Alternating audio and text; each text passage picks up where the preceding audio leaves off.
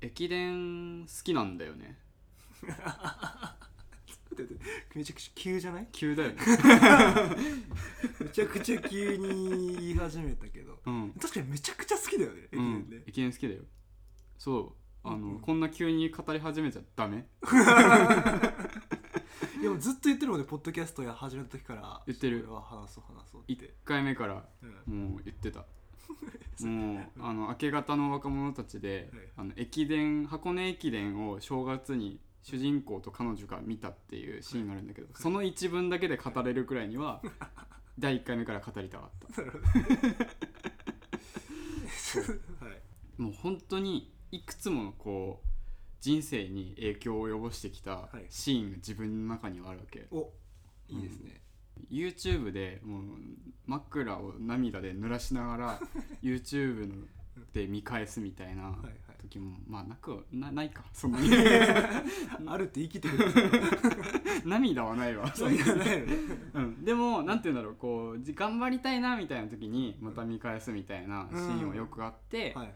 こうそういう話を改めてやっぱこうこのポッドキャスト番組いろいろ立ち止まって考えるみたいなうん。ことをこうテーマに掲げてるので、うんやっぱこう自分の好きなものについてうん。改めてうん。今回ちょっとジダ第17回でうん。振り返っていきたいなっていう話でございます。なるほど。ちょっと急に抽象度上がりましたけど、なんかまあ自分の人生を奮起させるみたいな、はい、そういうものについて今日語るとそいうことで。う、うん、大丈夫かって思ってる人が そんな人生語っていいのかって 思ってる人が多いと思うけど。ちょっと枕を濡らしたエピソードをねぜひ話して話を聞かせてください。はい、よろしくお願いします。はい、この番組「満員電車にはいつまでもなれない」は東北出身東京の街で生きながらも満員電車になれることができないそんな20代中盤男子2人が物語や人との出会いを通じて得た気づき感情の動きを立ち止まって語らい、えー言葉を残していく番組です。小畑です。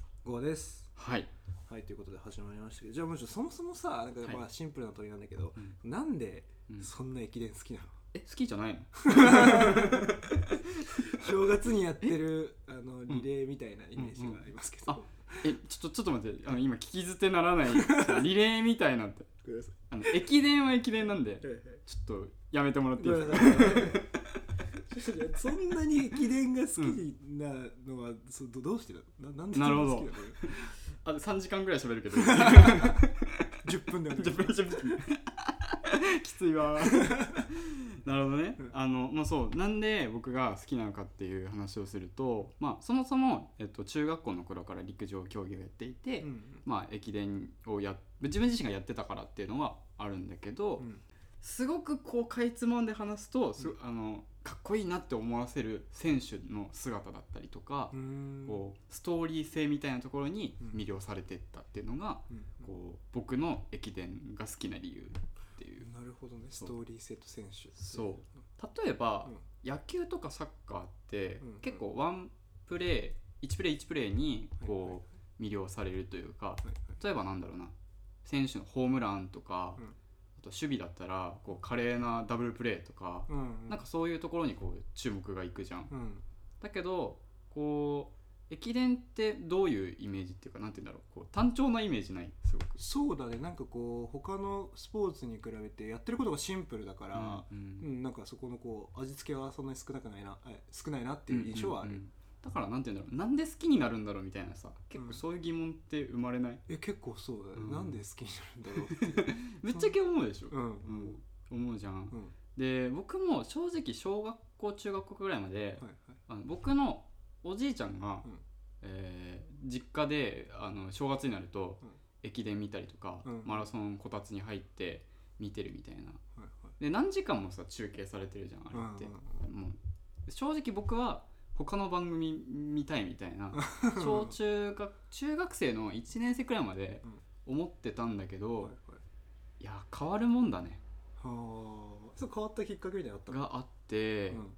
あの好きになったきっかけで言うと僕が中学校3年生の時が2010年なんだけど、うん。その年に活,、えっと、活躍したのがまあ駅伝って結構大学駅伝がこう注目されやすいというか、うんあの箱根駅伝があるからなんだけどあのその年の大学駅伝でめちゃくちゃ活躍したのが早稲田大学でそこの、まあ、エースというかゴールデンルーキーだったのが、まあ、今有名になってる大迫傑っていう選手がいてああはい、はい、知ってる、えっと、東京オリンピッそクう東京オリンピックのマラソンで6位入賞するんだけど、まあこれがねうん。どんだけすごいかっていう話もん。すると5時間ぐらいかかるんだけど、うん。まあ日本のマラソンって、まあ、どうしてもやっぱりこう海外勢その、えー、とアフリカ勢が今めちゃくちゃ強いのね、うん。やっぱこう身体的能力っていうかフィジカルもめちゃめちゃなんて言うんだろうこう日本人では量ができないくらいのフィジカルがあるし、うん。生活環境的にもこうあケニアとかエチオピアの選手って標高 2000m くらいのところにそもそも生まれ育ってるから、うん。心配能力がえげつないわけ、そうだよね。そもそもが違うもんね。そう。そんな彼らが地表に降りてきたら もう無双するわけよ。山の民だ。そう山の神。リアル山の神よ。そう。っていう感じなんだけど、うん。その大迫傑がいかにすごいかっていう話をすると、うん。そんなこう低迷してた日本のうんこうマラソン陸上競技会を変えていったというかうん。自分はこうに日本のこう駅伝とかにとどまらずに海外に挑戦していくっていうのを挑戦してあの結果なわけね、あはい。の東京オリンピックで入賞したっていうはい。結果があるんだけど、うんなんで彼を見て僕が駅伝を好きになったのかっていう話をすると、はいはい。あの僕僕僕が初めて見たその2010まあえっと年で言うと2010年から変わって2011年なんだけど箱根駅伝で1区で大迫傑が走ってはいはい。ダントツでこう集団から抜け出して、はい。多分ね後ろに 2, 2分差とか3分差くらいつけておお1位でうん。トップ 1, 1区をと通過するというか感じで、うん。えこんな1年生おるんかってなって。その姿を見る YouTube で見るだけで多分100 150回くらい見てるんだけど だからそれが小畑さんにとってのこう自分の人生を奮起させるもそう。のというか。そうだね。そういう選手がまずそ大迫さんだったう。いるっていう、で、うん。その特にその小畑さんが何回も見返してうん。頑張ろうって思えるようになったエピソードみたいな話を今してくれてるね。そう、はいをしているっていう感じなんだけどそうね。まあ彼がやっぱりすごいなって思うのはなんだろう宣言して本当にこう実行して実現させていくっていうところが本当にすごくて日本の、まあ、陸上長距離界をこうの縮図みたいなのを話すと、うん。まあ、割とその大学まで駅伝をやって駅伝がやっぱこうなんていうんだろうメディアにも取り上げられるから、ん。そのまま実業団に行って駅伝やりますみたいな。うんうんでまあマラソンもやるけどやっぱり駅伝中止になるみたいなのが、まあ、セオリーというか、うん。そのキャリアの。なんだけど彼は大学4年っていうか大学1年生の頃からその世界、まあ、トラックで、まあ、結果的にはマラソンになったけど、うん。トラックであの世界で挑戦したいっていうのを公言していて大学1年生に入ったばっかりの子はさ、い。そんなこと言える？言えないよね。言えないよね。まあ言える子もいるかもしれんけど、うなかなかいないなと思っていて。で彼は大学3年生くらいの時に、うんと、ナイキが主催している世界最高峰の選手を育てるっていうアメリカのチームに単身渡米するのね。大学3年生で。へえそうまあ、早稲田大学に席は残してるんだけど、えっと、そういうチームの、まあ、練習生みたいな感じでうん。こう参加してでそこにいるメンバーっていうのが本当にもう後に、えー、と 5000m という1万 m とかで世界陸上とかオリンピックで金メダル取るようなうんうん。選手とかあとはマラソンでアメリカ記録を持ってるような選手と一緒にこう練習とかをやっていくわけ。はいはいはい。でやっぱりそこのなんて言うんだろうなたった大学さん大学生で単身異教の地に行って、まあ、旅に行くとかならまだ現実的やけどそこに飛び込んでって厳しい環境で練習してくるって正直僕にはできないことだなって思っていて、はいはい。僕が結構彼のインタビュー動画を一時期めちゃくちゃ見返してた時期があって。はいはい。そのなんていうの練習風景もそうだしこうそうやって単身渡米してうん。自分はマラソントラッマラソンかトラックでメダルを取るためにやってるんだっていうのをあの、まあ、番組で語ってるシーンがあるんだけどそれを見た時にあなんかやり抜くことってすごい大切なことだなっていうのを感じて彼の姿にこう魅了されてったみたいなところがあるんだよね。あーん。なるほどね。そう。彼のその要素が好うん、きでになる。そう。でかつやっぱりね語ることもそうなんだけど、ん。単純に走ってる姿がうん。かっこよすぎるんだよ、そんなやっぱ大事なんだそう大事。大事。あのなんて言うんだろう。走ってるのを見ててつまんないって言うけど、うんいやいやいや何をおっしゃると。うんうん。つまんなくないんですよ。はい。こっちはもうなんて言うんだろう。めちゃめちゃ楽しいんですよ。すごいね。そう。本当に彼の走りって彫刻みたいななんて言うんだろう。彫刻の像があるじゃん。みたいなうん。くらいこう線いい線が描けてるんですよ。へえ変態的だね。変態でしょ。いい意味で。いい意味で。いい意味で変態的。えそうね。ちょっとこれ走ってない人に説明するのってすっごい難しいんだけど、はい。い、い意味で長距離的走りではないというか、はいはい。まあ、一周回って長距離的お手本のような走りなんだけど、うん。本当に寸分の無駄がないうん。走りをしてるんですよ。ダイナミックでこうわこれマジ言語化するのむずいな。語彙力問われるな音声配信で 大事ですよ。そう大事。これしかないからだこれしかないもんね素材が。うわー。大迫傑で見てくれ。負けた。ホットキャスターが負けた。語彙力。でもそこまで愛がそ溢れてるういや愛がねあるんよ本当に。もうでもね日本なんか長距離やってる人は彼には一回は憧れると思う正直。そうそその憧れはさ、うん。プレイヤーとしての憧れなの？あプレイヤーとしての憧れだね。なるほどもちろんなんて言うんだろうファンとして一方的にファンとか推しとして見る人も多分いると思う、うん。でも陸上競技やってた人うん。だったら僕ら世代はやっぱ一度は憧れる存在なんじゃないかな。アイコン的存在というか、だからいろんなさこうやっぱ語っていく上で時代みたいなものってあるじゃん。あるね。例えばサブカル語るにしても、ん。映画語るにしてもまあその他の野球とかサッカーみたいなスポーツを語るにしてもこの時代この時代みたいな切り取り方ってあると思うんだけど、うん。やっぱりこう駅伝とか陸上競技の長距離っていうのを語る上で2010年代はい。に入ってからやっぱり彼を語らずしては駅伝を通れないみたいなところがあって、うんやっぱりこうまあもちろんなんていうんだろう早稲田大学の鮮鮮烈なこう1区で1年生の大迫傑が1位になってるみたいなうん。鮮烈デビューもそうなんだけど、うんこう彼の4年間通してのそのアメリカに行ってっていう挑戦もそうだし、うん。その後、えー、と社会人になって1回は実業団に入るんだけど、うん。結果的にはそのチーム、えー、とアメリカのナイキンオレオンプロジェクトっていううん。チームにこう完全移籍するんだよね。はいはい。で当時めちゃめちゃなんて言うんだろう。いやどうせこう行ってもすぐ帰ってくるんだろうみたいなこと言われたんだけど、うん。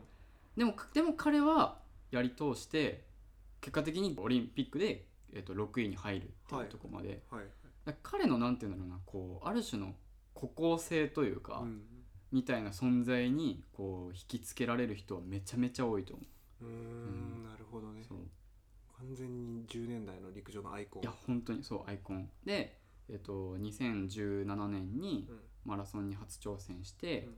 多分彼が多分26歳の時とかだと思うんだけど、はいはいマラソンに初挑戦してその時も最初はいやどうせ大したことないでしょみたいな言われてたんだけどその、まあ、完全にななんでかっていうと完全にもうトラック競技の人だったのね。うん。5000m10000 でうん。記録を出す人だったから、そっか駅伝の人っていうのではないもんね当たり前だけど。そうまあ駅伝っていうかなんて言うんだろうな、まあ、駅伝は駅伝やってたんだけど、うん。そのなんだろうな。もともと 5000m10000 っていう距離の人だからやっぱ40キロだと4倍じゃん。うん。だから全然違う競技なんだよね。そのなんだろう。知らない人からすると同じ長距離じゃんっていうくくりなんだけど、やっぱトラック競技とマラソンって全然違くって、うん。マラソンは40キロ走るためのことをやんなきゃいけないから、いやどうせ多分大したことないでしょみたいな言われてたんだけど結果的にこう彼が日本記録を塗り替えていく、うんそして世界大会でもこう結構いいとこまで行くみたいな、うんころでやっぱりこう彼がこう低迷してた日本の陸上界に風穴を開けたっていうファーストペンギンみたいなうん。ところがあるんだよね。なるほどね。そのこうファーストペンギンみたいなところを見ることで奮い立たせるみたいなそう。そういう意味合いがあるんだ。そう。いやに陸上でもそんな人いるんかみたいな、はいはい、うんってい。うのがまあ僕がこう魅了されてきたうんきっかけとかうんなんだろうまあ一つのいなんて言うんだろうな。ハマる要素うん。ではあったかなとは思う。なるほどね、うん。いやーもう楽しそうに語ってたね。あともう語り足りないところは。うん、いやー語り足りないところね。そうね。なんかその僕が陸上競技とか長距離っていうのを、まあ、今はなんて言うんだろうこう大迫傑っていう選手を通して語ってきたけどもう一個違う視点がこう追加されてったみたいなうん。シーンで言うと,、えー、と2016年15年かな、うん。に青山学院大学が初優勝した時のうん。シーンっていうのはやっぱり自分にとってはそれ語らずにはいられないなるほどね、場面だったなと思っていはいて、詳しく聞きたいです。はい。で青山学院大学って、まあ、今でこそこう何連覇もしてうん。めちゃめちゃ強い大学っていうイメージが、まあ、それこそ TBS のオールスター感謝祭のミニマラソン出て青学の選手たちが走ってるみたいなシーンとかも見ると思うんだけど最初2000な何年だろう？2003年2003年か2004年くらいに今の原監督が就任して、うん。それまでってめちゃめちゃ良かったんよ。そうなんだ。そう33年くらいね多分箱根駅伝本戦に出たことがなくってそう結構これドキュメンタリーとかでも出てんだけどなんか当時部室に寮か寮か部室になんかパチンコ台があってはい。当時めちゃくちゃ荒れててそのまあザ大学生の体育会系みたいなうん。感じでパチンコ台があってそれで遊んでる選手がいたりとか、はい。門限破るみたいなのが普通だったところからその原監督が来てその再生させていくみたいなところがあるんだけど、まあ、原監督のねストーリー自体もこれは走るあの喋るとまた長くなるんだけど、まあ、ちょっと ちょっとその話は置いといて、あのまあ、10年でうん。優,、優勝までいきやりますっていう、うん。そのどういうプランで行くかみたいなのをプレゼンしなきゃいけないんだよね最初うん。うん監督になる時に。うん。そう。でもその時に正直周りからはいや10年で優勝なんて無理でしょみたいなのを言われて、で確かに10年で優勝するってものすごいなんて言うんだろうなこう夢物語感があって、っうん。ていうのも時速20キロで20キロ1時間走れる選手をはい。10人確実に揃えないと、えー箱根駅伝って出れないわけ、そうだよね。うん、で時速20キロってやばいわけよ、すごいよね。うん、チャリを結構真剣に漕いでやっと20キロ出るみたいなうん。次元なわけじゃん。うんうん。ただでさえそうなのにそれを1時間走れる選手を用意するわけよ。でそれを10人揃えないと箱根駅伝に出れなくてうん。で当然人間選手も生身だからの人間なので怪我をすることもあると。ってなった時にやっぱこう10人ギリギリじゃダメではい箱根駅伝のエントリーメンバーって16人必要なんだけど、まあ、ある程度やっぱこう123人くらいはその確実にそういう選手がいないと出れないって言われていて、はい。っていう環境下でただでさえそうなのに優勝するってなるとこうもっとこう選手層を分厚くしてうん。